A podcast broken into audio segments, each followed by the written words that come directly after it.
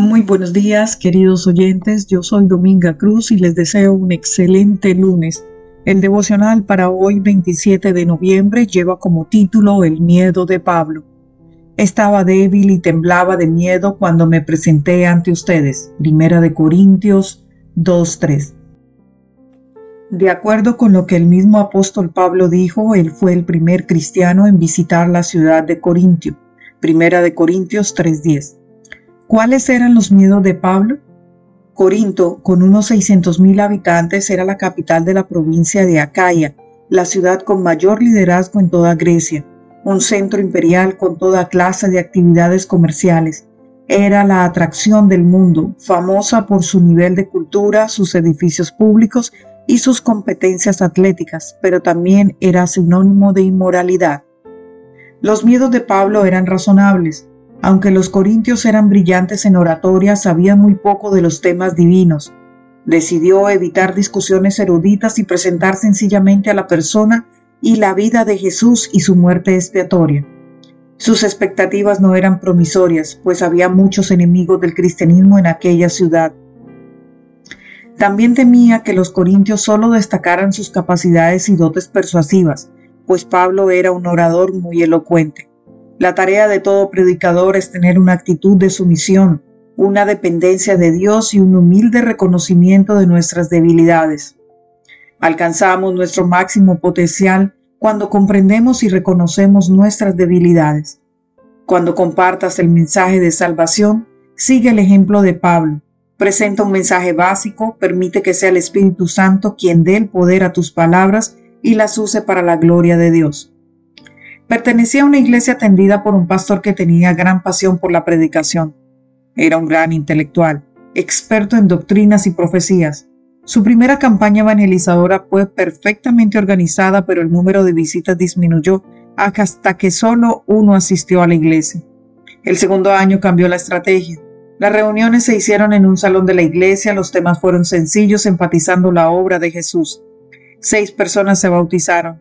El pastor aprendió como Pablo que no me envió Cristo a bautizar, sino a predicar el Evangelio, no con sabiduría de palabras para que no se haga vana la cruz de Cristo. Primera de Corintios 1:17.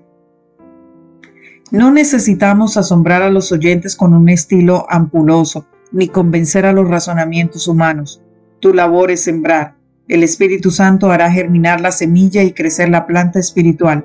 Las presentaciones fantásticas de la verdad pueden provocar un éxtasis de sentimientos, pero demasiado a menudo las verdades presentadas de esta manera no proporcionan alimento necesario para fortalecer al creyente para las batallas de la vida. Amoroso Padre Santo, bendito y alabado sea tu Señor. Señor y Padre de todos, eres grande y digno de ser alabado.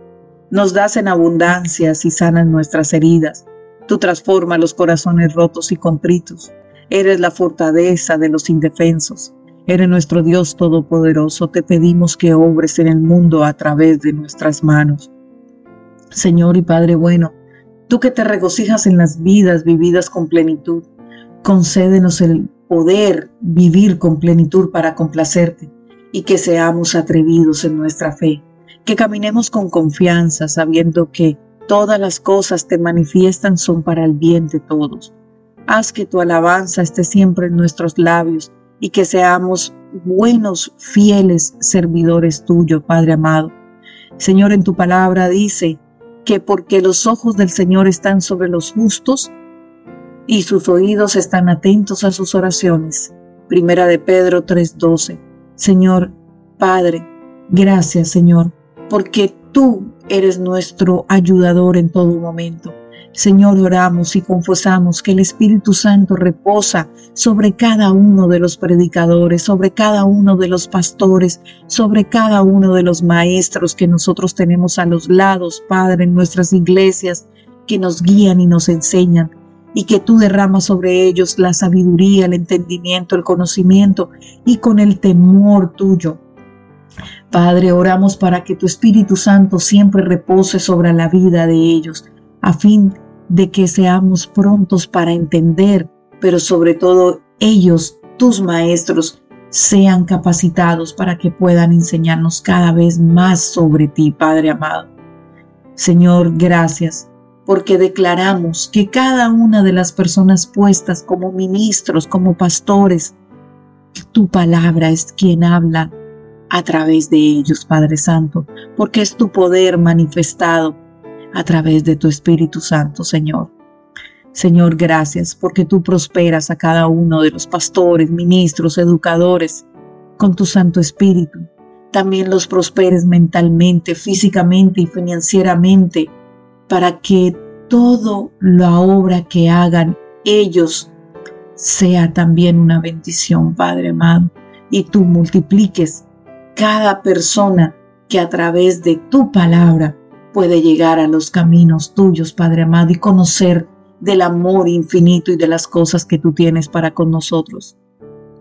Padre Santo, cada vez que una persona vaya a predicar, vaya a hablar de tu palabra, de testimonios, Padre Santo, que seas tú manifestándote a través de cada uno de ellos para que pueda tocar los corazones de cada una de las personas que estamos atentos a tu palabra, Señor. Y gracias porque tú eres bueno, tú eres misericordioso, Señor. Ayúdanos cada día, Señor. En el nombre de Jesús. Amén.